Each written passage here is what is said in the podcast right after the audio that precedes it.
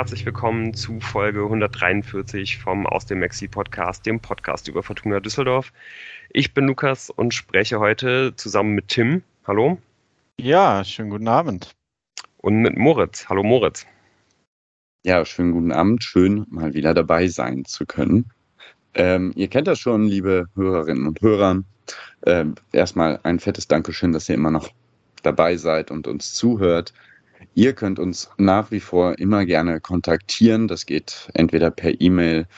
Äh, die E-Mail-Adresse ist exil.fortuna-podcast.de oder ihr könnt uns bei Twitter anschreiben ähm, oder folgen. Das Handle ist da aus Exil. Ähm, empfehlt uns gerne weiter, erzählt euren Stadionbekanntschaften von uns, wenn ihr uns mögt. Lasst uns Bewertungen da schreibt uns was Nettes. Ähm, vielen Dank, dass ihr immer dabei seid. Und jetzt starten wir in die Folge. Ja, da würde ich sagen, äh, genau, starten wir direkt rein. Ähm, die Eindrücke sind ja sowieso noch relativ frisch bei uns. Wir ähm, ja, nehmen jetzt wenige Stunden nach, nach Spielschluss auf. Moritz und ich haben uns gerade noch äh, auf dem langen, beschwerlichen Weg über die Bahnstrecke zwischen Düsseldorf und Köln gemacht. Das ist auch keine Freude im, im Augenblick. Und ähm, Tim, du, du hast dir das Spiel gerade in Berlin angeschaut, wahrscheinlich. Ja, so sieht's aus. Noch frische Erinnerungen und ähm, mal sehen, was das für die Aufnahme bedeutet, wenn es noch nicht gesagt ist. Ja, vielleicht erstmal äh, so ein bisschen ähm, die, die Gefühlswelt. Bist du, bist du zufrieden mit dem Spiel? Ähm, bist, du, bist du zufrieden mit dem Ergebnis? Ähm, also tatsächlich ja in meinem Tippspiel hatte ich ja mit dem Unentschieden äh, gerechnet. Ähm, vor dem Spiel, weil ich das so getippt habe, hätte ich es auch unterschrieben. Nach dem Spiel nicht. Gerade der Zeit bin ich ein bisschen unzufrieden. Okay, finde ich ganz spannend. Bei mir war es eigentlich genau umgekehrt. Ich glaube, ich hätte vor dem Spiel, war ich, war ich doch deutlich optimistischer. Nach dem Spiel, finde ich, kann man auf jeden Fall auch sagen, dass das, dass das eins zu eins in Ordnung geht. Moritz, was denkst du? Äh, kann man zufrieden sein? Muss man zufrieden sein nach, nach so einem Spiel, äh, das, wir, das wir heute gesehen haben? Ich würde ja so generell sagen, ähm, jedes nicht gewonnene Heimspiel ist irgendwie eine Enttäuschung. Aber ähm, wir hatten natürlich, wir hatten auch nach dem Spiel kurz diese äh, das Revue passieren lassen und haben dann haben uns darauf geeinigt, dass mit diesem Unentschieden Fortuna dann eben jetzt die beste aller mittelmäßigen Saisonstarts der Liga äh, absolviert hat und ja, damit weiterhin Erster ist. Zwei Spieltage hintereinander ist, ist doch schon okay. Ja, denke ich, denke ich auch. Aber genau wie du schon sagst, äh, es ist halt wirklich kein richtig guter Start gewesen, sondern wirklich einfach nur ein ordentlicher Start. Es ist alles noch super eng zusammen und in, innerhalb von zwei Spielen könnte man wieder mitten im Mittelfeld stehen. Ähm, aber gut, letztendlich äh, kann man eben auch sagen, jetzt Mund abputzen, 1 zu 1 gespielt. Wir fahren erstmal als Spitzenreiter nach Hamburg und das ist ja auf jeden Fall auch nicht das Allerschlechteste. Gerade wenn man sich anschaut, wie, wie schlecht das Spiel heute erstmal losgegangen ist. Äh, was ja zunächst mal sehr, sehr gut war, war, dass man mehr oder weniger aus dem Vollen schöpfen, schöpfen konnte. Ähm, nur Sobotka und André Hoffmann sind, sind ausgefallen für das Spiel. Das war, das war vorher klar. Also konnte man ähm, ja trotzdem eigentlich auf eine extrem eingespielte Elf bauen. Und ich glaube, wenn man sich jetzt die Personalsituation gerade anguckt, ähm, ja, in der Breite natürlich sehr, sehr schlecht, wenn, wenn, wenn Hoffmann und Sobotka auf, äh, ausfallen. Aber wenn man sich einfach auf die Qualität der ersten Elf konzentriert, sind ja eigentlich die Innenverteidigerpositionen und die ähm, ja, Position im zentralen bzw. defensiven Mittelfeld eigentlich nicht die, die Position, wo gerade wirklich der Schuh drückt. Also fand ich eigentlich schon, dass man sich einiges ausrechnen konnte erstmal. Ich glaube, wir haben hier so eine Latenz gerade in der Leitung. Gut, dann sage ich mal. Entschuldigt. Mhm. Ähm, es ist ja schon mal auch doch verwunderlich, wenn man, also ne, wenn man vor der Saison sagt, okay, es fehlen Sobotka und Hoffmann, Hätte man vor der Saison gedacht, okay, Sobotka fehlt, ist einfach eine totale Katastrophe, schlimm, nicht zu ersetzen. Und äh, Hoffmann hätte man vor der Saison gesagt, gut, dann hoffen wir einfach, dass Jamil Siebert seine Form, die er bei Viktoria Köln und seine Erfahrungen, die er da gesammelt hat und die Form, die er da aufgebaut hat, äh, beibehalten kann. Und das ist ja bisher so eingetreten. Das heißt, auf dieser Innenverteidigerposition, das ist schon stark, dass eben Jamil Siebert da einem gar keine Kopfschmerzen bereitet, wenn er aufgestellt wird. Und naja, mit Yannick Engelhardt ist ja momentan ein vortrefflicher Sechser da, der Sobotka vertritt und ja auch noch was anderes anbieten kann, ein bisschen als Cello. Ja, wobei da auch man gespannt sein darf, wenn Sobotka wieder dabei ist, äh, ob Engelhardt äh, Vertretung ist oder sogar etwas mehr als das. Absolut. Vielleicht kommen wir da später nochmal drauf, ein bisschen auf die Position. Ähm, auch so in der Kombination des ganzen Mittelfeldes. Ähm, Lou hat jetzt gesagt, das Spiel ging gar nicht so gut los. Ich würde halt genau das Gegenteil behaupten. Das Spiel ging eigentlich fantastisch los. Das Einzige war, dass diese Flanken dann auch schon zu Anfang nicht so richtig gut ankamen.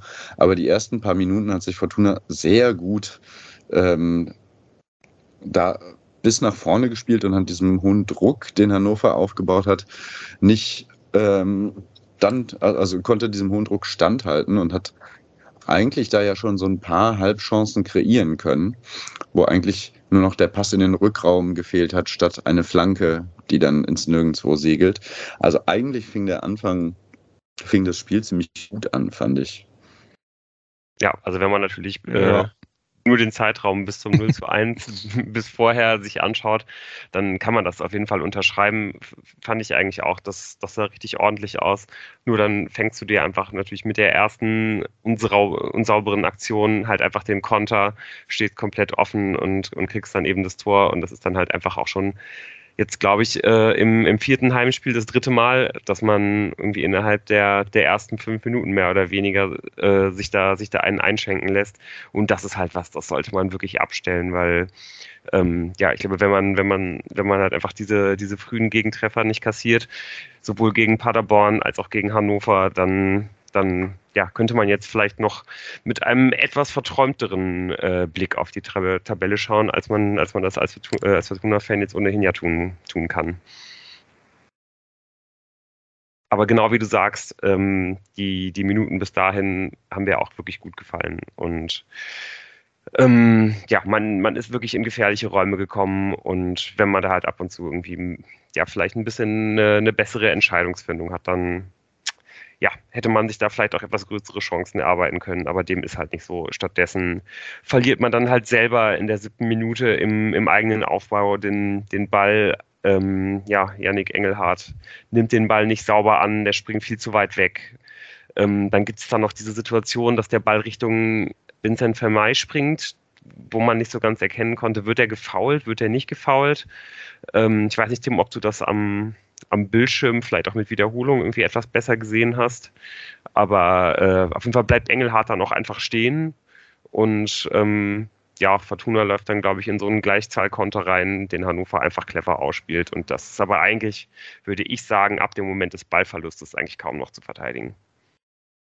Ja, es war meiner Meinung nach da gar nichts. Also war kein Foul. Es war halt extrem cool gemacht von Hannover. Äh, generell auch, dass Halstenberg immer mal wieder äh, mit den beiden Sechsern rausgeschoben hat. Und ähm, ja, der Pass ist natürlich erste Sahne, den Halstenberg da noch spielt.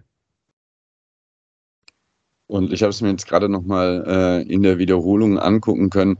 Das ist auch ein bisschen, also ich kann quasi verstehen, warum äh, Engelhardt dann Stress hat, ähm, weil sich erstmal auch gar nicht so viele Anspielmöglichkeiten bieten. Und ich glaube, das äh, ist dann in dem Moment auch der Fakt, der dafür sorgt, dass eben ähm, Engelhardt unter Stress und Druck ist und diese, diese unsaubere Ballannahme überhaupt zustande kommt, weil nämlich ähm, sowohl Schinter als auch Johannesson beide halb verdeckt sind. Das heißt, das macht ähm, Hannover macht es sehr gut, eben neben diese beiden ähm, Achter sehr gut quasi in Deckung.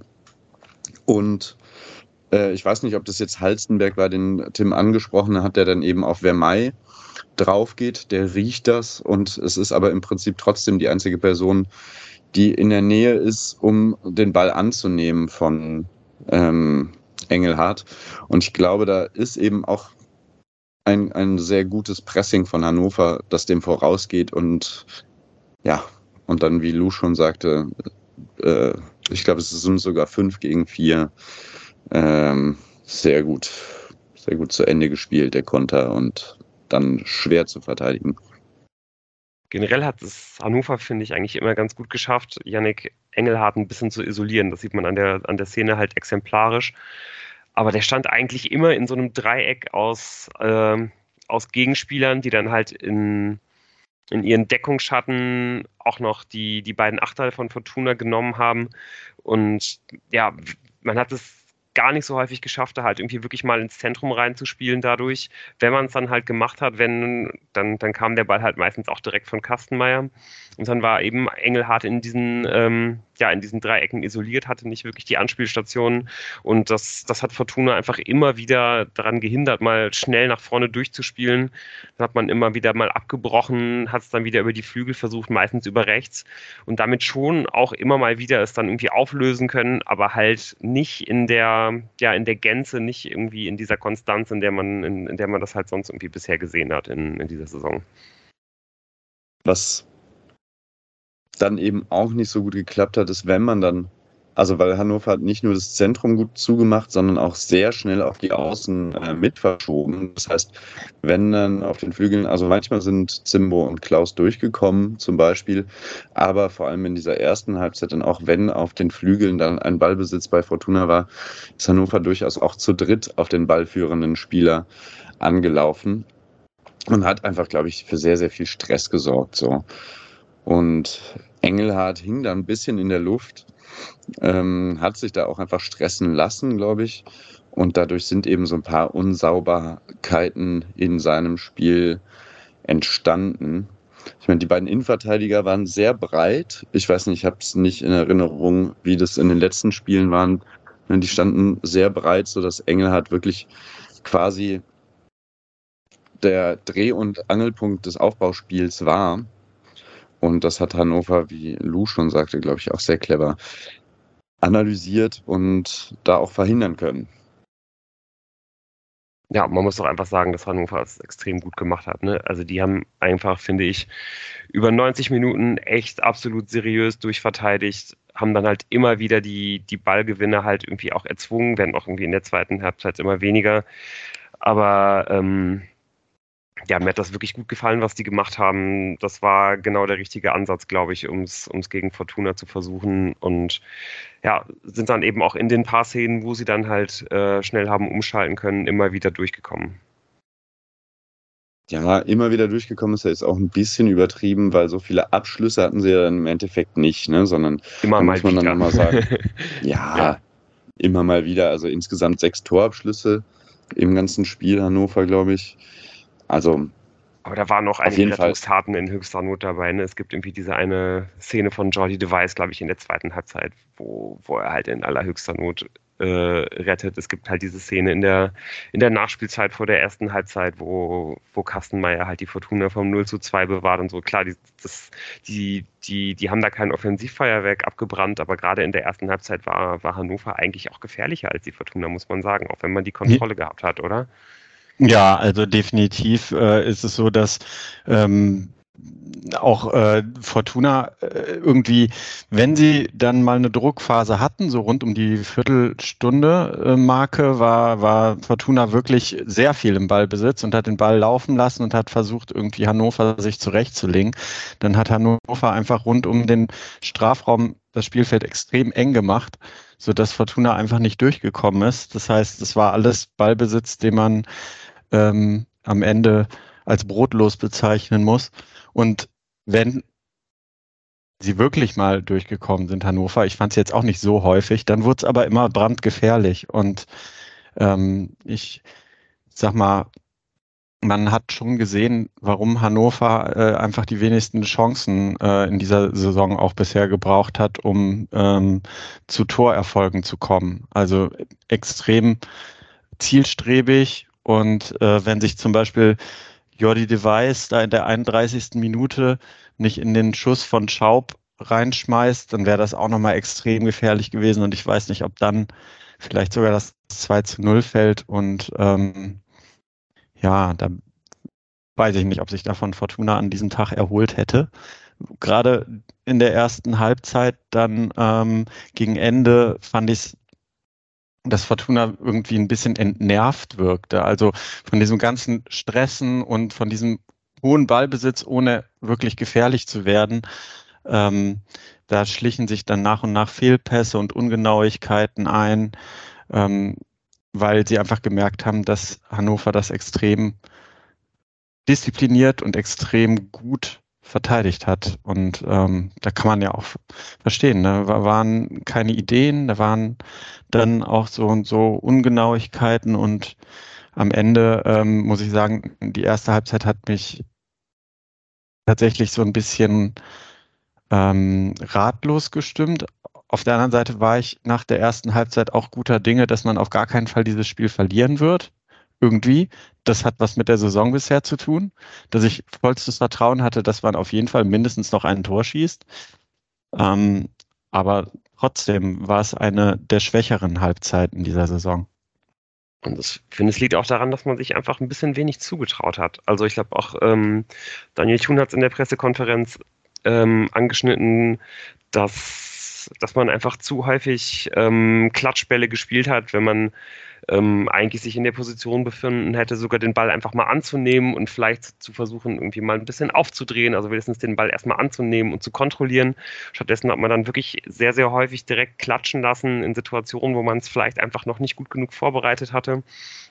Und ähm, ja, das hat sich einfach dazu hinzugefügt zu den vielen kleinen Mikroentscheidungen, die man einfach, glaube ich, jetzt nicht komplett falsch, aber einfach nicht gut genug getroffen hat an dem Tag. Und dazu gehört mit Sicherheit, ich glaube, Moritz, du hast es ja auch schon angesprochen am Anfang, ähm, dass man einfach wieder zu viel geflankt hat. Und zwar in, in Situationen, wo es auch einfach gar nicht nötig gewesen wäre, wo, wo man es einfach hätte ausspielen können, wo mehrfach im, im Rückraum äh, ein Spieler frei gewesen wäre, hat, hat man dann die Flanken gewählt und halt auch wirklich keine guten, guten Flanken geschlagen. Also statt, statt dass man halt mehr irgendwie die Flanken auch ein bisschen flacher mit, mit Zug spielt und dann halt nicht genau in die Spielertraube rein, sondern in, in diesen Korridor zwischen Innenverteidigern und Torhüter, ähm, diesen ähm, ja, Corridor of Un Uncertainty äh, nennt man das, glaube ich, im Scouting, ähm, da halt den Ball reinzuspielen mit richtig viel Wucht und richtig viel Zug und einfach zu schauen, was halt passiert. Stattdessen hat man immer wieder auf den, auf den zweiten Pfosten äh, diese, diese Flanken geschlagen, oft aus dem Halbfeld und dann auch noch oft mit Unterschnitt. Das heißt, der Ball ist äh, ja richtig lange unterwegs und ja, es, es, kann sich eigentlich jeder genau ausrechnen, wann kommt der Ball, wo genau aus und dann ist es halt leicht zu verteidigen. Ja. Es gibt ja auch noch einen anderen Faktor, dass einfach in, in der Mannschaft, wie sie da gerade auf dem Feld steht, jetzt auch nicht vorne drin die Kopfballungeheuer sind. Ähm, also auch das, da gab es dann so ein paar, die an, an hätten, ankommen hätten können, würde ich sagen. Ähm, aber Vincent Vermey ist nicht so stark im Kopfball und ähm, Ziolis natürlich erst recht nicht. Und ja, dann waren die Flanken eben, ich glaube, die meisten sind nicht scharf in, den, in diesen Zwischenraum gespielt worden, weil sie eben, wie du sagtest, aus dem Halbfeld kamen. Ja. Aber man muss sich nochmal vergegenwärtigen, wir hatten äh, immer mal Phasen äh, in einigen zurückliegenden Saisons, wo wir die Halbfeldflanke ähm, des Grauens quasi jede zweite Folge äh, hätten nennen können. Und in der Nachspielzeit der ersten Halbzeit, ähm, da gibt's ja dann nochmal so eine Szene, wo ich halt denke, irgendwie, man sieht, wie variabel das Spiel von Fortuna in dieser Saison geworden ist. Also da deutet sich ja dann doch mal an, dass man auch andere Möglichkeiten hat als irgendwie die, die Halbfeldflanke. Da schaffen schafft es Fortuna mal die äh, rechte Seite zu überladen und Engelhardt ist da auf rechts und der spielt eine gute flache Hereingabe auf Vincent Vermey, der den Ball auch echt gut erstmal festmacht, aber dann merkt man dann die Ablage nach hinten, wo eigentlich Spieler äh, nachrücken sollten, die dann ähm, äh, ja eigentlich ähm, eine richtig gute Chance gehabt hätten. Äh, die kommt dann nicht, weil, weil da einfach die Spieler, die nachrücken sollen, abgemeldet sind und so verpufft das Ganze. Aber man hat da schon gesehen, wie es auch gehen kann und auch nochmal ähm, andere Mittel am Ende der Halbzeit gefunden. Und das setzt sich ja dann in der zweiten Halbzeit auch nahtlos fort. Also in der zweiten Halbzeit äh, gibt es ja 9 zu 1 Torschüsse äh, äh, Schüsse aufs Tor für Fortuna. Hannover kommt überhaupt gar nicht mehr ins Spiel. Ähm, trotz allem, es stand 0 zu 1 zur Pause. Habt ihr irgendwie gedacht, dass es jetzt einen Wechsel gibt zur Pause? Hm, ich, also ich war mir nicht sicher. Ich, ich hätte mir vorstellen können, dass man Schinter Appelkamp rausnimmt, der sich dann allerdings auch wirklich gesteigert hat im zweiten Durchgang. Aber der hatte ja. vor allen Dingen in der ersten Halbzeit einen rabenschwarzen Tag. Also ich weiß gar nicht, wie der am Ende auf, auf 85 Prozent Passquote kommt. Also die ganzen neuralgischen, wichtigen Pässe, die er, die er im Zehnerraum gespielt hat, teilweise auch relativ unbedrängt.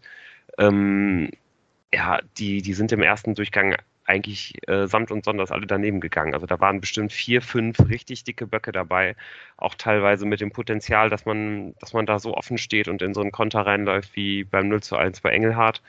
Und ähm, dann eben auch in Situationen, wo man wirklich sich teilweise auch dann Hannover mal ganz gut zurechtgelegt hatte und wo es dann einfach nur den einen sauberen Steckpass braucht. Und ähm, ja, und dann, da sind wirklich halt Sachen passiert, also dass, dass sich halt mal äh, zwei, drei Reihen hinter uns aus mehrerlei Kehlen äh, laut über Schinter Appelkamp beschwert wird. Äh, das das habe ich äh, selten erlebt, wenn vielleicht sogar überhaupt noch gar nicht, irgendwie in meiner, äh, in meiner Zeit, wo ich äh, ja zu Fortuna gehe und vor allen Dingen auch Appelkamp für die Fortuna spielt. Das war, das war schon was Besonderes. Von daher, ich, ich, ich hätte verstehen können, dass man, äh, dass man ihn zur Pause rausnimmt, um, um da halt einen anderen Akzent zu setzen, gerade weil ja, weil man ja auch jemanden hat, der, der diese Achterposition vielleicht ein bisschen anders interpretiert, aber auf jeden Fall ja auch auf, auf der Achterposition zu Hause ist mit Out Hanaka. Aber ich glaube, dass man ähm, ja dann halt letztendlich, glaube ich, bis zur bis zur 77. Minute gewartet hat, irgendwie mit diesem Wechsel, zeigt auch sehr, sehr deutlich, welchen, ja, welchen Stellenwert im Augenblick Out Hanaka in der Mannschaft hat und wie viel Vertrauen ähm, ja, irgendwie er nach seinem mäßigen Saisonstart wegen diesem ganzen Wechselhickhack und so weiter, wo er mit Sicherheit mit dem Kopf woanders gewesen ist, wie viel Vertrauen er da mittlerweile vom Trainerteam zurückgewonnen hat, hat man da halt auch sehen können, nämlich nicht allzu viel. Hm. Ja, ich glaube, das ist so ein bisschen beides. Also äh, vielleicht nicht das volle Vertrauen in Tanaka, aber auch schon irgendwie ähm, vollstes Vertrauen in das dieses Dreier-Mittelfeld, was uns halt einfach äh, in dieser Saison schon sehr viel äh, Freude gebracht hat in der Kombination, ähm, so dass man halt einfach auch nicht mehr, um, um, um unser Bon mot aus äh, unserem Podcast mal aufzugreifen, äh, nicht mehr denken muss, no Shinter, no Party, sondern da sind ja schon noch zwei, zwei andere Spieler, die äh, das Spiel machen können. So. Ja, ich glaube, da hast du auch komplett recht. Ne? Also ich glaube, damit äh, Daniel Thune einen Spieler zur Halbzeit auswechselt, da muss halt viel passieren und ich glaube, sein, sein Trainerstil ist ja ganz klar, erstmal Vertrauen und immer eher zu viel und zu lange in einen Spieler zu vertrauen, als halt zu wenig und zu kurz so. Und ähm, ich glaube, genauso wird das ja wahrscheinlich dann auch einfach in der Pause äh, irgendwie nochmal besprochen worden sein, dass, dass da nochmal gesagt wurde, alles gut, die und halt, Aktionen werden, äh, werden, werden funktionieren. Wir wissen, was uns stark macht und wir werden genauso weiterspielen, genau. wie, äh, wie wir es die letzten Male auch gemacht haben und wie wir es vor dem Spiel besprochen haben und dann nicht irgendwie jetzt alles hektisch äh, über den Haufen werfen. Ich würde so ein bisschen widersprechen, dem dass äh, Fortuna dann nahtlos in der zweiten Hälfte ähm, angeknüpft hat an, an die äh, positiven Aspekte Ende der ersten Halbzeit, weil es da durchaus nochmal so zehn Minuten gab, wo Hannover mehr Ballbesitz hatte. Da hatten wir ja schon gescherzt, ob jetzt die Strategie ist, dass Fortuna sich jetzt zurückzieht, um dann über Niemetz oder Jastremski äh, kontern zu können, weil sonst nichts zum Torerfolg führt. Ähm, da in der Phase, ich meine, es ist nicht große Gefahr entstanden, aber es war einfach mal so eine längere Ballbesitzphase von Hannover, so für fast zehn Minuten. Und äh, spätestens allerspätestens ähm, für, für, diese Phase möchte ich mal ganz groß ähm, Jamil Siebert und Jolli Weiß loben, die einfach so unfassbar aufmerksam waren. Auch später dann im Spiel, als Fortuna wieder das Heft des Handelns in der Hand hatte. Das geht so auch nicht, wie Fortuna das dann gespielt hat, wenn du nicht zwei Innenverteidiger hast, die einfach unfassbar aufmerksam sind und natürlich auch noch flankiert von Emma und Simbo, die auch sehr ja, vor allem diese Aufmerksamkeit eben, ne? so dieses genau wissen, wann gehe ich raus, wann gehe ich auf den Ball. Und da hat Hannover im Prinzip überhaupt keine Schnitte gesehen. Ich habe aber noch einen anderen. ähm, vielleicht darf ich da drauf ja? kurz, kurz reagieren? Ja, also ich hatte schon die zehn Minuten nach der Pause den Eindruck, ähm, klar ist das ein hohes Risiko gewesen und man braucht die individuelle Klasse der, der Viererreihe von Fortuna dort hinten, aber ich hatte schon den Eindruck, dass es vielleicht ein Stück weit, vielleicht nicht ganz so tief, ähm, gewollt war, weil in der ersten Halbzeit halt oft der Raum rund um den Strafraum von Fortuna, äh, von Hannover extrem eng gemacht wurde und man vielleicht Fortuna, äh, Hannover wirklich ein bisschen locken wollte in dieser Phase. Ja, kann total sein. Ähm, kann, ja, also vielleicht ist das dann auch Teil der Tune Magic, die dann in der Halbzeit passiert. Ähm, was ich aber auch beobachtet habe, ist, dass ab einem gewissen Zeitpunkt, ich weiß nicht mehr, vielleicht war es sogar schon in der ersten Halbzeit, äh, Johannesson mehr und mehr auf die Sechserposition gerückt ist, sowohl im Spielaufbau als aber auch dann mehr oder weniger neben Engelhardt im Spiel gegen den Ball.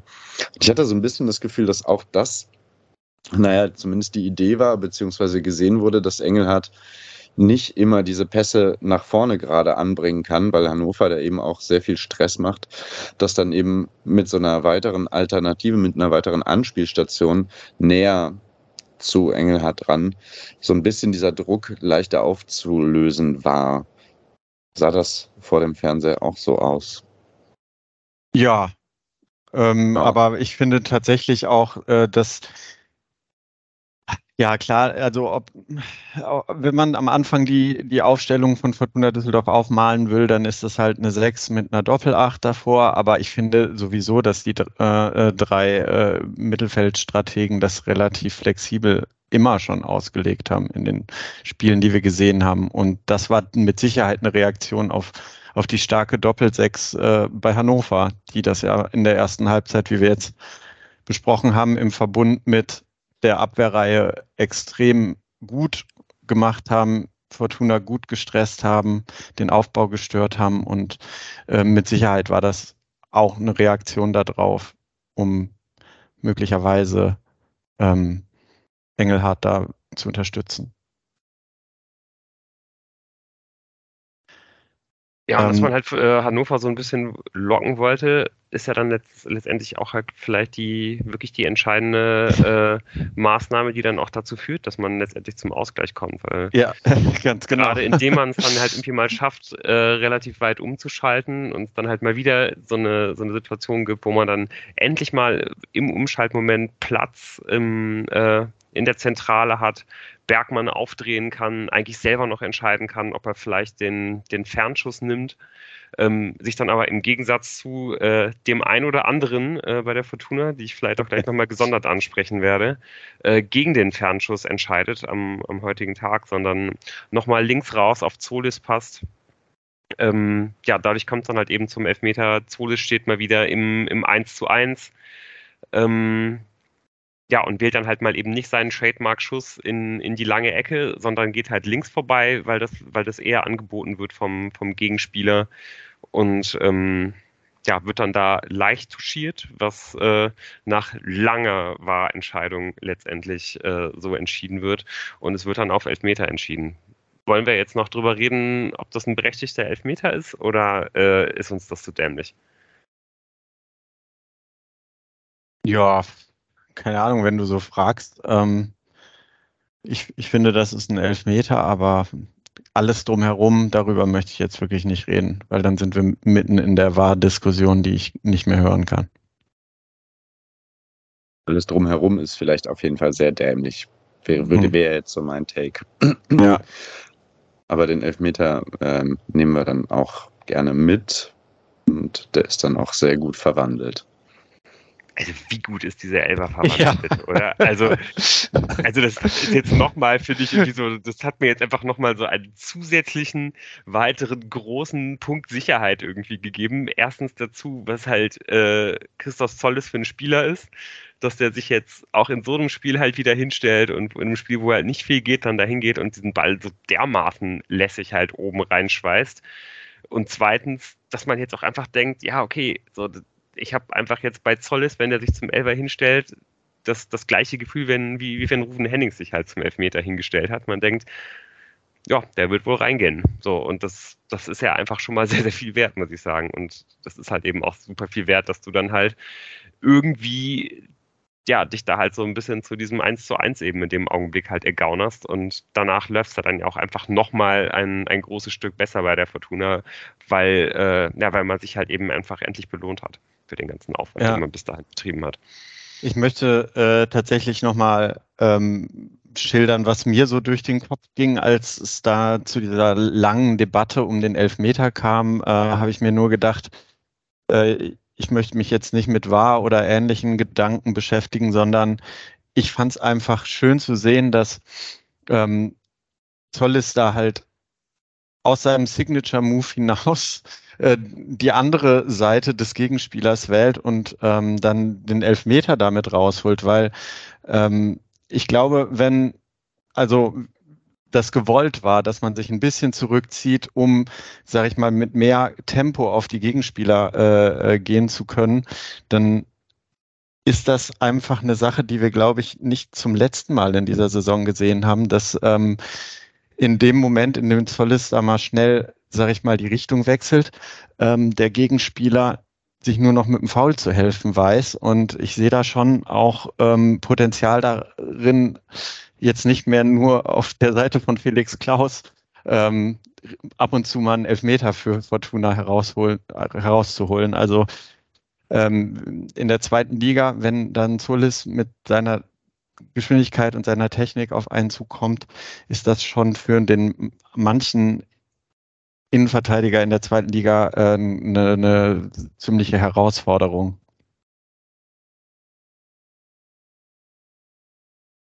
Ja, auf jeden Fall.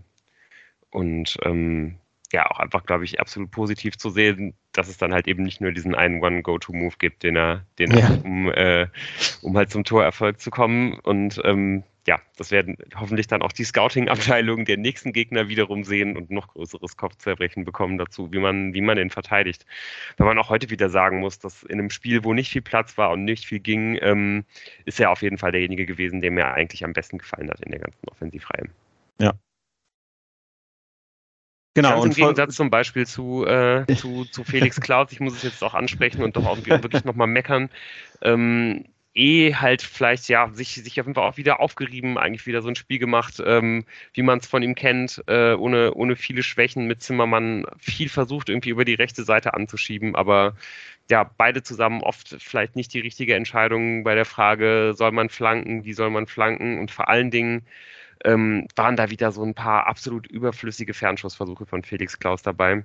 Und ähm, ja, wo ich mich wirklich frage, was, was das soll, gerade wenn es halt wirklich bessere Alternativen gibt, wenn man den Ball halt am Laufen halten kann, bei der, bei der Ballqualität, die man halt irgendwie in diesem Kader hat. Und da waren jetzt wieder einige dabei, die dann halt einfach nicht aufs Tor gehen und wieder, wieder einige Abschlüsse mitten in den Mann aus 25 Metern, wenn der Gegenspieler direkt vor dir steht.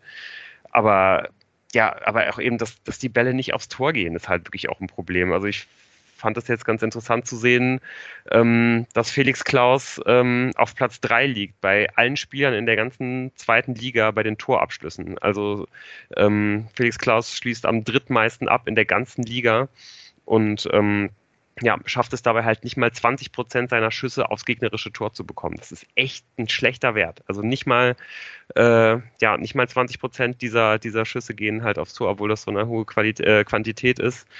Ähm, ja, ich glaube, wenn ich euch jetzt frage, wer ist Nummer zwei bei Abschlüssen bei der Fortuna, werdet ihr das wahrscheinlich auch wissen. Das ist nämlich genau der andere Kollege, der halt äh, ständig, ähm, wie ich finde, sich etwas zu viel zutraut aus der Distanz und das ist Emma Ioa. Ähm, der hat 14 Abschlüsse ähm, insgesamt.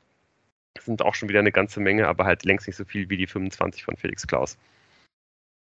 Ja, bei Emma ist es halt tatsächlich so, dadurch, dass er jetzt halt auf der Verteidigerposition aufgeboten wird, dass er da in andere Schusspositionen kommt, als wenn er weiter vorne aufgeboten wird. Ähm, da muss sich der Junge anscheinend noch dran gewöhnen. Bei, bei Klaus ist es halt tatsächlich so, dass wir in der Rückrunde ja ganz häufig den neuen Klaus ähm, hier ausgerufen haben und er meiner Meinung nach wirklich gerade eher eine Form Delle hat, was irgendwie durch die Performance der gesamten Mannschaft so ein bisschen ähm, kaschiert wird.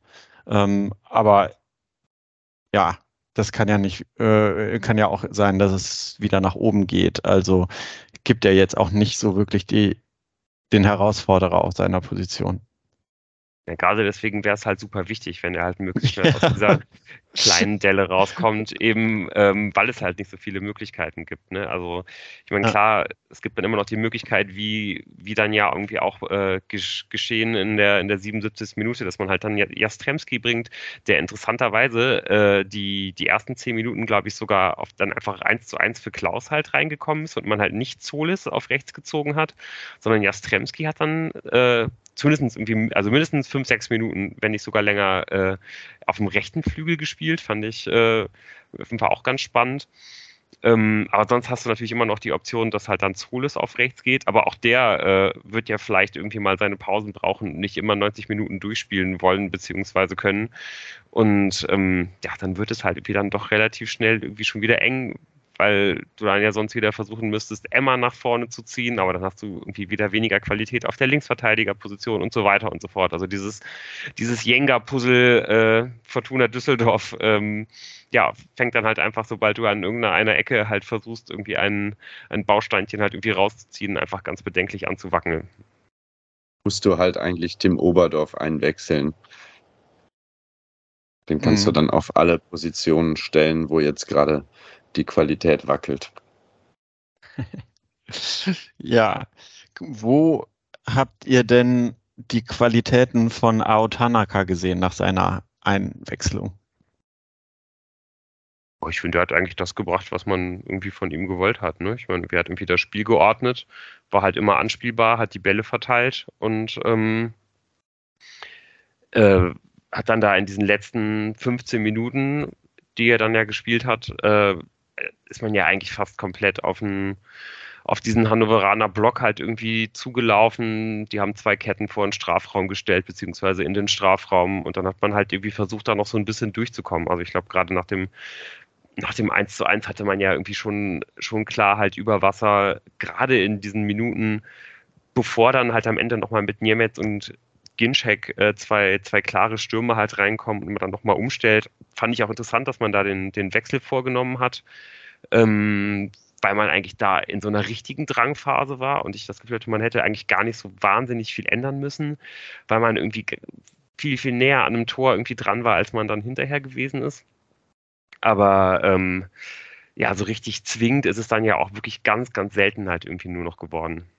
Ja, also vor allem genau nach diesem Doppelwechsel in der 86. Minute habe ich mir keine äh, einzelnen Chancen mehr aufgeschrieben, sondern einfach nur noch gesehen, dass extrem viel versucht wurde, aber man nicht mehr richtig gefährlich zum Abschluss gekommen ist nach der 86. Minute.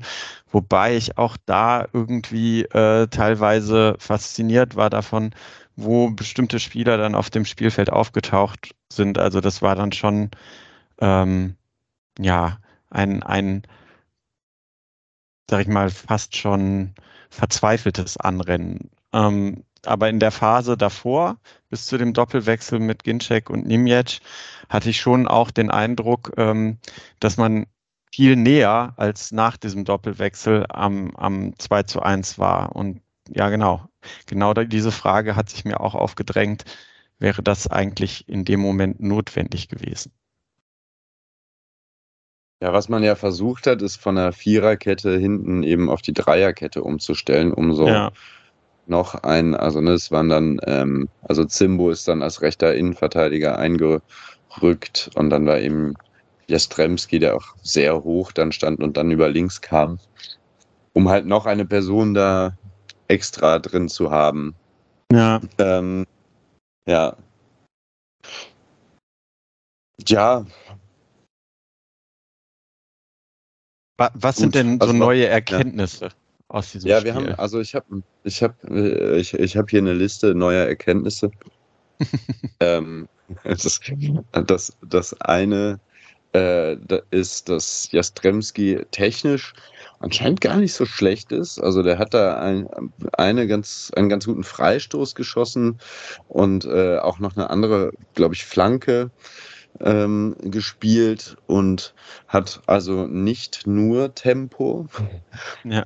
Und äh, das andere, was ich in, also jetzt so in, in dieser Phase, in der Hannover zwischendurch mal gut war, was wurde ja viel in den PKs über Fortuna geht eigentlich in Manndeckung gegen den Gegner und so. Und ich hatte das Gefühl, dass Fortuna auch in diese, diese Phasen, wo Hannover mal ein bisschen mehr vors Tor gekommen ist, ähm, häufig in Raumdeckung gegangen ist und äh, in dieser Raumdeckung dann aber den, die Männer aus den Augen gelassen hat. So im Sinne von, ähm, ich, es gab von irgendeinem Trainer eine Kritik daran, dass das ja total nervig ist, dass Fortuna die ganze Zeit in Manndeckung da äh, gespielt hätte und so.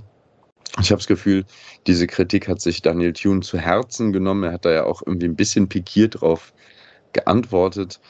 Äh, die Hörerinnen und Hörer können uns ja nochmal sagen, wenn sie es noch auf dem Schirm haben, welcher das war. Und da hatte ich das Gefühl, dass da so ein paar Sachen noch einfach nicht so ganz hervorragend, ge hervorragend geklappt haben, wo es auch so um das Übernehmen von Leuten, die einlaufen und sowas ging. Ähm, ich hatte einfach das Gefühl, das war eine andere Art von Verteidigung teilweise. Und das waren jetzt so meine zwei Erkenntnisse. Die nächste ist noch, dass Engelhardt wie immer ein riesen Pensum läuft, um eben überall immer anspielbar zu sein und sich die Bälle holt, wie dieses gesamte Mittelfeld sehr, sehr viel läuft. Hast du Erkenntnisse, Tim? Ähm, tatsächlich muss ich sagen, war ich in der ersten Halbzeit dann doch ein bisschen ernüchtert davon, dass ähm, mit gutem Abwehrspiel, mit Engmachen der Räume, mit Stressen des Mittelfelds, man dann doch es schafft, eine ganze Halbzeit unser bisheriges Prunkstück der Saison, dass dieses Dreier-Mittelfeld ähm, wirkungslos aussehen zu lassen. Also vielleicht ist es in den letzten Wochen dann doch ein bisschen ähm, bin mit mir durchgegangen und ich war ein bisschen zu euphorisch, weil die erste Halbzeit hat mich schon ziemlich ernüchtert. In der zweiten Halbzeit hat man sich wieder deutlich mehr ähm, klarere Chancen erspielt. Ähm, von daher, ähm, die Erkenntnis ist, dass man immer noch ähm, nach und nach zueinander findet. Also ich glaube, dass man in jedem Spiel noch besser werden muss und kann und dass sich Hannover extrem gut auf das, was auf sie zukam, einstellen konnte. Das stimmt und ich möchte aber noch mal ganz kurz auch einhaken. Ich meine, die sind alle, einfach alle sehr, sehr jung. So, wenn du Ziolis auch noch dazu ja, das stimmt. zählst zu den neuen. Und Mhm. es war irgendwie ein Spiel, wo ich das Gefühl hatte, es haben so ein paar individuelle Sachen sind dann schief gegangen. Mhm. Äh, und zwar, es waren nicht unbedingt dann Ballgewinne von Hannover, sondern es waren ja dann so ein bisschen Unsauberkeiten oder so. Ja, Und dann hat Hannover eben ein bisschen Stress gemacht. Da hatten vielleicht dann auch ein paar, also ich würde Engelhardt mit reinnehmen, ich würde auch Appelkamp mit reinnehmen. Ähm, einfach auch nicht ihren Sahnetag heute. Und ich glaube, das ist einfach auch völlig okay, dass sowas mal passiert. Und Ja, dann haben gut. wir halt unentschieden gespielt und waren die bessere Mannschaft. So. Aber du hast Hm. recht, es ist noch nicht das, das ja, magische Dreieck. aber, aber man muss halt schon, man, man muss es schon sehen. Also ich meine, das war halt heute eine Mannschaft, ähm, die äh, meiner Meinung nach wahrscheinlich auch eine ganz gute Saison spielen wird, weil sie einfach extrem gut sind darin, was sie gemacht haben, nämlich zu verteidigen. Die Mannschaften, die man jetzt so in den letzten Wochen bespielt hat, waren da auf jeden Fall ähm, nicht so diszipliniert und haben es nicht so gut hingekriegt, die Räume eng zu machen. Und da muss man halt sehen, ähm, dass ja der entscheidende Move, so meiner Meinung nach, war, die ein bisschen, ein bisschen aus ihrem Häuschen rauszulocken, um wieder mit mehr Tempo auf die Verteidigung gehen zu können.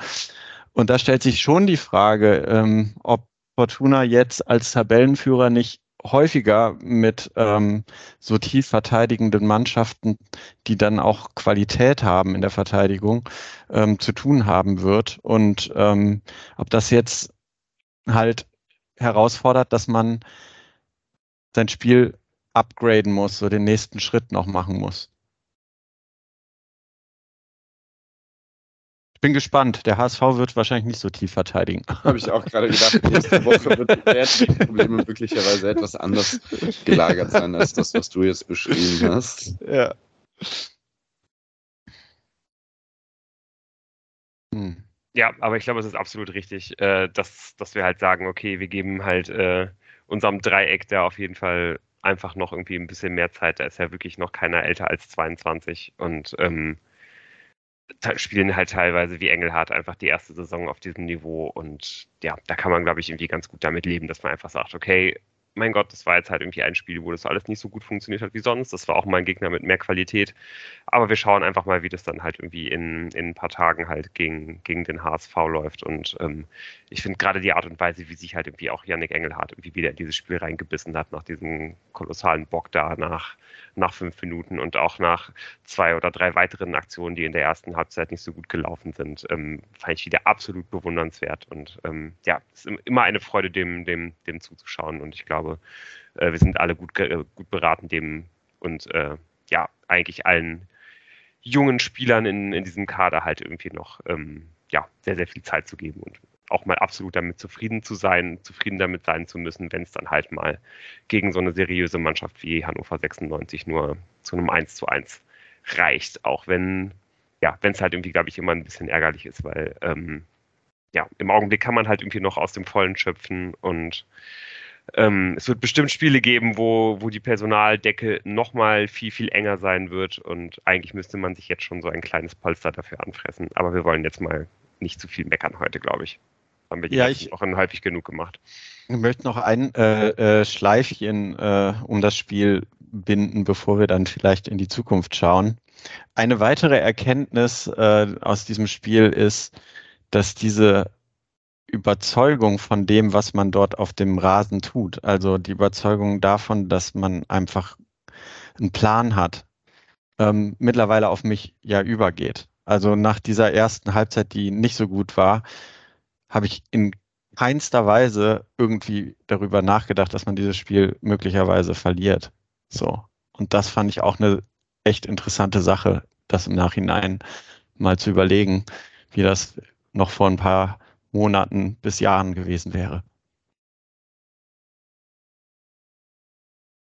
Äh, also ich, ich, kann, ich, ich, kann nur den, ich kann nur den Hut ziehen vor eurer, vor eurer Zuversicht. Also Gedanken daran verschwendet, dass man dieses Spiel äh, verlieren könnte, habe ich durchaus. Also, aber äh, das Aber ja verschwendet. Absolut verschwendet. Das ist richtig. Ja, wenn die, ja, ich weiß nicht, wie es euch geht. Äh, verschwendet ihr schon Gedanken daran, dass man eventuell auch das Spiel gegen den HSV verlieren könnte? Ähm, weiß ich halt nicht so genau, aber auch da kann man ja, glaube ich, davon ausgehen, dass man da auf jeden Fall auf eine Mannschaft treffen wird, ähm, die es ja relativ seriös machen wird, zumindest über Teile des Spiels, auch wenn das jetzt in der Vergangenheit nicht immer unbedingt der Fall gewesen ist. Ähm, der HSV kommt, glaube ich, aus zwei Niederlagen gegen Aufsteiger. Ähm, schiebt sich da jetzt wahrscheinlich halt schon gegenseitig den schwarzen Peter zu, wer äh, wer denn da eigentlich der Favorit ist in der, in der Partie. Der HSV spielt zu Hause, ähm, aber ja, die, die Fortuna kommt irgendwie mit dem Rückenwind des Spitzenreiters, hat jetzt aber auch zu Hause nicht gewonnen. Ähm, ja, ich glaube, wir sind ja auf jeden Fall alle sehr, sehr gespannt, äh, was da passieren wird. Und als Spitzenreiter nach Hamburg zu fahren, ist ja auf jeden Fall nicht das Allerschlechteste. Was wir jetzt aber vom HSV eigentlich genau zu erwarten haben, das wird uns jetzt gleich wie gewohnt, wie jede Saison, wie jedes Mal äh, der liebe Christian erzählen. Und ähm, ja, der hat uns eine kleine Sprachnachricht aufgenommen und alle wichtigen Fragen zum HSV beantwortet. Und ich würde sagen, da hören wir doch jetzt auf jeden Fall mal rein. Moin aus dem Exil-Podcast. Ich freue mich, dass ich auch dieses Jahr wieder ein bisschen was über den HSV sagen darf, auch wenn das natürlich wieder einmal bedeutet, dass wir nicht aufgestiegen sind. Ähm, ja, ich dachte, ich erzähle mal ein bisschen, wie so die, wie so die Lage gerade ist und was diese Saison vielleicht anders ist als letztes Jahr. Ähm, überraschenderweise hat man es wieder geschafft, den Kader zusammenzuhalten. Ähm, vor allem bei Ludovic Reis und Bobby Glatzel war ich und waren eigentlich viele davon ausgegangen, ähm, dass sie gehen werden im Sommer. Und so ist eigentlich nur der Wechsel von Sonny Kittel erwähnenswert. Also Jonas David, Innenverteidiger, ist jetzt noch ausgeliehen worden. Der hat letzte Saison auch viel gespielt. Aber ähm, für, die, für die Startformation ähm, ist es vor allem Kittel, der, äh, der gegangen ist. Ähm, und dazu hat man, und deswegen bin ich eigentlich mit der Transferphase auch sehr zufrieden, die Schwachstellen im Kader eigentlich gut adressiert. Also man hat spielstarke Innenverteidiger geholt mit äh, Dennis Hatzikadunic und Guy Ramos ähm, und vor allem mit Ignaz van der Bremt einen sehr, sehr guten Rechtsverteidiger, glaube ich. Ähm, und dazu noch Emanuel Ferrei, den er als äh, Zweitliga erfahrene Leute auch gut kennt. Ähm, der ist sehr talentiert und äh, offensiv eben zentral und vielleicht auch auf den Außen einsetzbar, torgefährlich, dynamisch. Also von dem erwarte ich noch sehr viel. Der war im ersten Spiel auch gleich sehr, sehr gut und ist dann mit Verletzung aus, ausgefallen, aber dann auch durch ähm, Benesch ziemlich gut ersetzt worden, der schon sehr viele Scorer geholt hat. Und das zeigt eigentlich auch so ein bisschen, dass der Kader tiefer zu sein scheint als die letzten Jahre. Auch wenn ich noch so ein bisschen nicht davon überzeugt bin, dass man auf Außen die, äh, die guten Ersatzspieler hat für den Fall, dass Jatta und Dompe mal eine Schwächephase haben. Ähm, hat ja Levin Öztunali ablösefrei geholt, das werdet ihr auch mitbekommen haben. Der hatte bislang aber noch kaum einen, einen Einfluss auf das Spiel eigentlich. Ähm, ja, der Saisonstart war eigentlich überraschend positiv bis zu der Länderspielpause nur ein Unentschieden geholt, ähm, auch bei einem recht anspruchsvollen Programm mit äh, guten Gegnern, während halt Schalke und Hertha Schwierigkeiten hatten.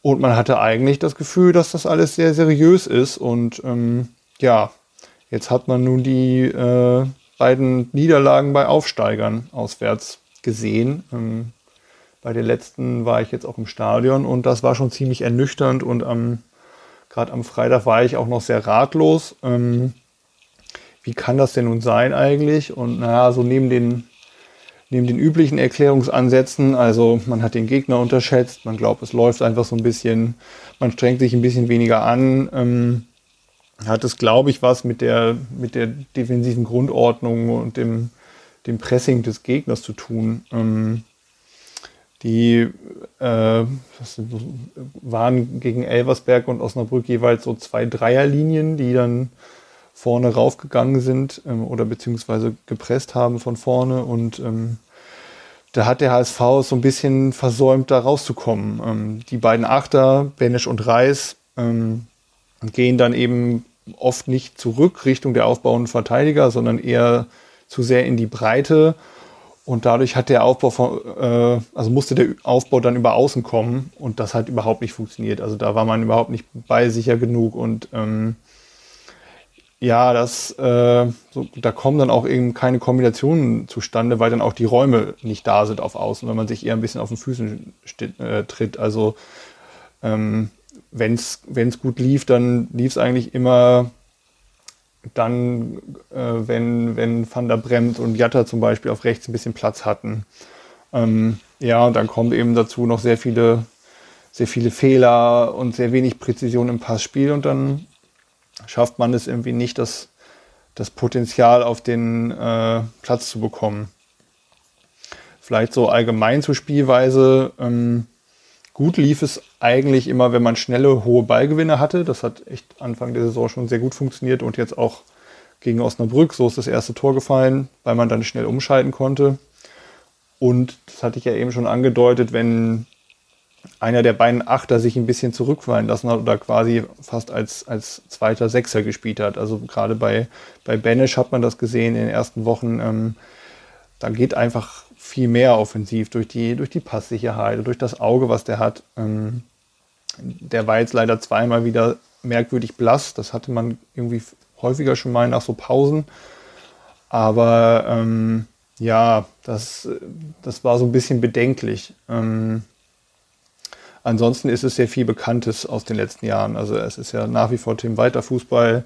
Ähm, man will mit rechts Jatta mit viel Tempo kommen, links mit Dompe, mit vielen Dribblings und Haken. Das sieht dann manchmal ein bisschen äh, ja, brotlos aus und wenig zielführend, äh, wenn es nicht klappt, wie gegen Elversberg und Osnabrück. Ähm, aber das ist nach wie vor eigentlich der, der spielerische Ansatz, auch wenn gerade in den ersten guten Wochen auch betont wurde, das habt ihr vielleicht auch mitbekommen, dass Tim Weiter wohl etwas flexibler geworden sei und ähm, auch die langen Bälle häufiger kommen dürfen. Und ähm, das hat auch teilweise schon gut funktioniert. Die langen Bälle müssen dann halt nur ankommen. Und das war gerade gegen, gegen Elversberg auch das Problem, dass das, dass das gar nicht geklappt hat. Ähm, jetzt fiel am Wochenende auch noch Miro Muheim aus, der äh, einzige Linksverteidiger im Kader eigentlich. Also einzige, der das schon auf Profiniveau schon mal länger gespielt hat. Und äh, das hat man dann leider auch schon wieder gemerkt. Also Moritz Heyer, sein Ersatz, ist halt kein, kein Außenverteidiger und schon gar kein Linksverteidiger. Ähm, der hat andere Qualitäten, aber ähm, ja, da hat man dann gemerkt, dass da dann das, das System schon wieder äh, sehr fragil ist, gerade wenn dann eben der Aufbau über, über die Außen kommen muss und ähm, Murheim da als, als, als Kombinationsspieler auch fehlt.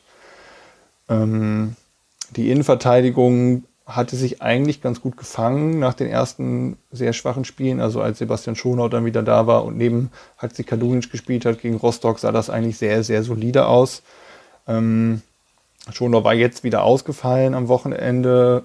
Ramos als Ersatz hat das nicht so gut gemacht. Ähm, ja, da wird man, da wird man schauen, wie das die nächsten Wochen weitergeht. Ähm, ja, vielleicht das soweit zum Spielerischen. Worüber ich gar nichts groß sagen kann, ist, wie es beim Verein sonst gerade so aussieht, was, die, was beim Vorstand und Aufsichtsrat und Klaus-Michael Kühne, nachdem ihr mich bestimmt gefragt hättet, wenn ich jetzt im äh, Podcast dabei wäre, ähm, ja, da, da kann ich gerade wirklich nichts zu sagen. Die Stimmung im Umfeld ist angespannt jetzt. Also nach den ersten Wochen war man wirklich vollkommen euphorisiert äh, und dachte, ja, jetzt läuft es aber hier richtig gut. Und ähm, diese Saison ist es dann aber soweit, gerade weil die, die äh, anderen vermeintlichen Konkurrenten eben noch sehr schwach gestartet sind. Ähm, und ja, jetzt sind die Nerven, glaube ich, gerade wieder richtig, richtig angespannt. Also Tim Walter war noch äh, äh, noch weniger freundlich und noch äh, angespitzter, als das eh schon ist nach dem Spiel gegen Osnabrück. Und naja, jetzt spielt man gegen Fortuna Düsseldorf, die, die stark sind im Moment, die, glaube ich, weniger, also die, die stärker sind als ich in, in, den letzten Jahren, als in den letzten Jahren. Das war zumindest mein Eindruck bislang. Dann spielt man auswärts in Wiesbaden wieder bei einer kleinen Mannschaft, vermeintlich klein. Und naja, wenn das jetzt schief geht, dann könnte das ziemlich übel werden glaube ich. Ähm, dementsprechend bin ich sehr gespannt, wie die Fortuna in das Spiel gehen wird auch und wie der HSV ins Spiel geht. Ich hatte eigentlich gegen Osnabrück schon erwartet, dass da eine Reaktion kommt nach Elversberg, aber das war, das war nicht so der Fall, vor allem weil man sich gegen Elversberg noch ein bisschen rausreden konnte mit zwei Toren, die man geschossen hat, die ja nicht gezählt haben, die ein bisschen frag die Entscheidung war ein bisschen fragwürdig und ähm, gegen Osnabrück hat man dann aber geführt und sich dann eigentlich das Spiel komplett aus der Hand äh, nehmen lassen von einem Aufsteiger, der die Woche vorher wirklich auf der Mappe bekommen hatte. Ähm, ja, ich bin gespannt, wie es wird. Ähm, ich werde ja auch im Stadion sein und freue mich auf ein Getränk mit euch. Und ja, ansonsten äh, schauen wir mal. Bis dann. Ja, vielen Dank, äh, lieber Christian, dir für die, äh, für die kleine Vorschau. Ich glaube, auf das Getränk können wir uns auf jeden Fall verabreden, weil ja, genau, wir drei nämlich auch nach Hamburg frei fahren werden. Und ähm, ja, dann werden wir da bestimmt Gelegenheit zu haben und ähm, ja, noch ein bisschen fachsimpeln. Ähm, ja, wie, wie groß ist denn eure Vorfreude auch auf dieses Spiel? Ich meine, es ist ja auch ein bisschen her, dass wir, dass wir mal äh, zu, zu so einem wichtigen Auswärtsspiel zusammengefahren sind. Tim, wie sind so deine Gefühle davor? Ja, ich freue mich riesig. Also gerade auch, dass es halt nicht irgendwie so der Samstagnachmittag-Kick ist, sondern Freitagabend äh, Hamburg, äh, äh, ein, ein Spiel, wo man als Tabellenführer anreist, äh, wo man nicht so richtig weiß, wer ist jetzt der, der wirkliche Favorit. Also so die Mannschaften irgendwie auf Augenhöhe sich gegenseitig äh, ähm, beäugen und dann auch noch irgendwie die Chance da äh, den HSV so richtig in die Krise reinzuschießen. Also irgendwie äh, die Ausgangslage ist herrlich und äh, ich freue mich riesig. Ich Moritz, wie, wie ist es bei dir? Du, ja. du, du hast auch Lust? Hör ich. Ich habe mega Bock. Äh, Ja, vor allem habe ich so ein bisschen irgendwie das Gefühl, so das könnte jetzt mal der Moment sein, in dem äh, Tune es dem HSV auch mal an seiner alten Wirkungsstätte heimzahlt. Also es gibt natürlich schon so ein bisschen, ich finde diese ganzen Sachen, die Christian aufzählt, sind so, klingt so alles so nach Luxusproblemen. Ne? So, also ich meine, was haben die denn bitte für eine Kaderbreite da? Das ist äh, unfassbar, so äh, wer dann da alles. Äh, ja, die haben anscheinend immer zwei Leute für jede Position. Mhm. Aber ähm, dafür haben wir ja Tim Oberdorf. Und, la und lange Bälle brauchen sie halt bei der Innenverteidigung wirklich gar nicht erst versuchen. Ich hoffe, sie tun es trotzdem. Und ja, also ich habe das Gefühl, natürlich wird, ist das eine sehr gute Mannschaft und auf Augenhöhe. Das ist ja schon mal ziemlich viel.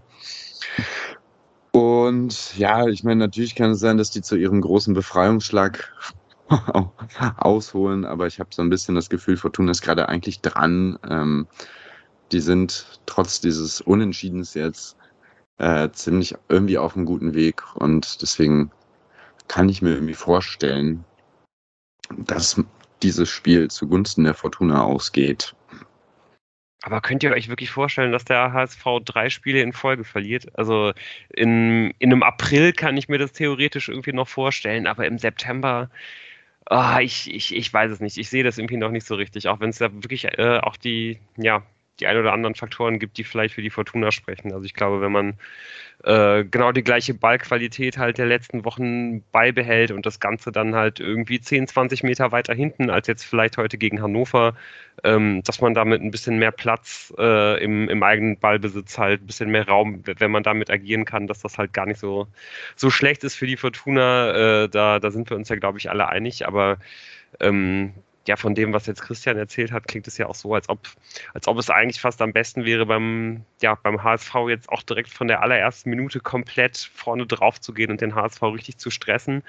Und ähm, weiß nicht, also ich finde, haben wir jetzt, haben wir jetzt in dieser Saison da schon genug gesehen, dass die, dass die Fortuna gerade ganz vorne halt ein gutes Angriffspressing hat. Das war doch, waren ja vor allen Dingen, glaube ich, immer eher so die, äh, ja, die Aktionen im, Mittel, im Mittelfeldpressing, oder? Die richtig gut ausgesehen haben. Aber ich, fand, ich, ich, aber also ich fand, dass sich das jetzt irgendwie erstmal so anhörte, äh, dass der HSV genau das machen wird, was äh, Fortuna entgegenkommt. Wenn er äh, Christian sagt, dass die besten Momente durch hohe Ballgewinne äh, äh in dieser Saison waren, dann heißt es ja, dass die ähm, hoch draufgehen, sodass, wenn man dann den Ball gewinnt, man relativ schnell in Gegenzug kommen kann. Also ich weiß nicht, ich, ich, ich muss sagen, es ist schon fast beängstigend, dass ich äh, äh, nach dieser Vorschau dann ähm, trotz des, der Kaderbreite irgendwie noch ein besseres Gefühl habe, auch wenn man hört, dass sie die Kaderbreite brauchten. Das heißt, äh, dass jetzt halt schon relativ häufig wohl kleinere Verletzungen aufgetreten sind. Das bedeutet ja auch, dass da eine eingespielte Mannschaft gegen eine Mannschaft kommt, die aus zwei Niederlagen mit extrem viel Druck beladen ist äh, und tatsächlich auch jetzt nicht immer wieder mit den gleichen Elf gestartet ist. Also ich finde, da war schon sehr viel Hoffnungsmachendes in der äh, Vorschau, obwohl man sagen muss, du hast eben gefragt, dreimal hintereinander, dass der HSV verliert, wäre schon krass. Könnte ich, also wäre schon echt krass. Aber wenn ich das einem Verein außer Fortuna Düsseldorf zutraue, den ich immer alles zutraue, so ist das ja mit dem eigenen Verein, äh, dann traue ich das dem HSV auch zu. Moritz, gehst du jetzt positiver gestimmt als, äh, als vor der kleinen Vorschau in dieses Spiel oder äh, hat dich das jetzt irgendwie nicht so, nicht so großartig beeindrucken können? That don't impress me much. ähm, nee. Ach, es ist natürlich völlig klar, dass der HSV eine hervorragende Mannschaft hat und so.